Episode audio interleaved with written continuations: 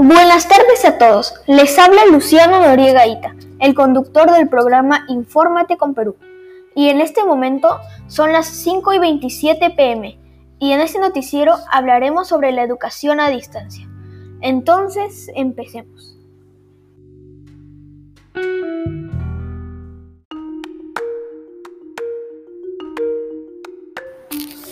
Bueno, ante la pandemia del coronavirus, desde el 6 de abril del 2020, los colegios y universidades peruanas ya empezaron las clases en la modalidad de educación a distancia. Según la UNESCO, la pandemia del coronavirus ha afectado a más de 1.500 millones de estudiantes de 186 países, lo que representa el 73,8% de la población estudiantil mundial. Por eso mismo hemos optado por una educación a distancia y de esta manera no perjudicar la formación académica de los alumnos. Pero, eh, pero no para todos esto es favorable. Para la directora de la Maestría eh, en Integración e Innovación Educativa de las TIC, de la PUCP, nuestro sistema educativo no está del todo preparado para brindar una educación efectiva a los estudiantes de escuelas públicas, ya que requiere una mejor infraestructura tecnológica, incluyendo el acceso a una mejor conexión a Internet. Según el INEI, solo el 39% de los hogares a nivel nacional tienen acceso a Internet y en el área rural solo el 5%. Sin embargo, ¿qué es la educación a distancia?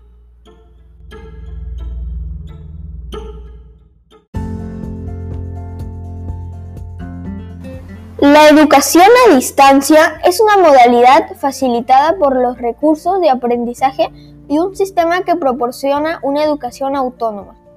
Algunas características de esta educación es que los estudiantes tienen que tener un vínculo bidireccional con los profesores. Otra es tener un alto grado de autonomía. Y otro es que la promoción del aprendizaje sea flexible, ya sea con diferentes recursos sincrónicos y asincrónicos, y por supuesto un horario determinado para diferentes actividades.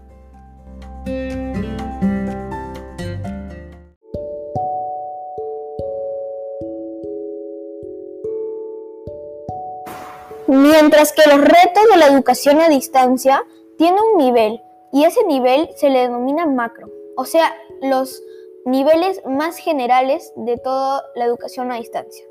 En el nivel macro, los retos que se consideran son la valoración social.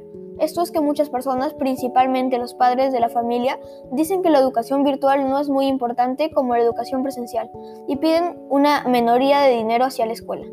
Entonces, este, este reto trata de saber valorar eh, que los dos tipos de educaciones valen por igual. El segundo es la equidad y democracia. La educación a distancia nació sobre todo para llegar a las personas de distintos lugares geográficos o distintos recursos de, de las personas. Otro reto es la flexibilidad, o sea que la educación que se realice sea de calidad y para que esto sea posible se tiene que notar un trabajo doble o hasta triple de los profesores, ya que ellos tienen que preparar materiales, foros de debates, exámenes y distintos objetos para llevar a cabo una educación y una clase de calidad.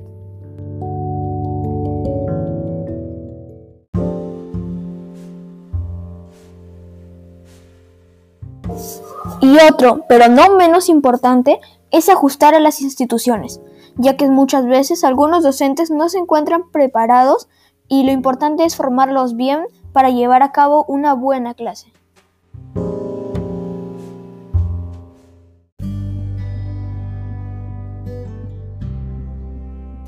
Bueno, y así como estos, hay muchos más retos, ya sean macros como los que les acabo de decir, o micros, que son un poco más específicos.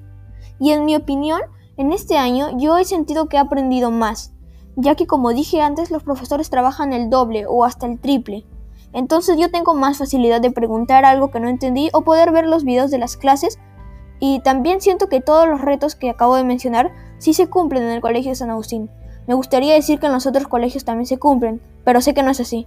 Y a decir verdad, sí me ha afectado algo esta, esta nueva modalidad de una manera buena, ya que sé que en el día de hoy estoy aprendiendo más.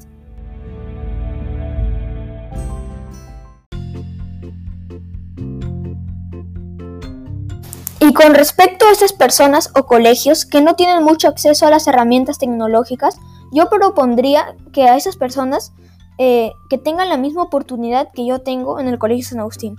O sea, que puedan tener conexiones seguras a Internet o dispositivos para las clases. Bueno, muchísimas gracias por haber venido al noticiero sobre la educación a distancia. Entonces nos vemos la próxima vez. Adiós. Oh, thank you.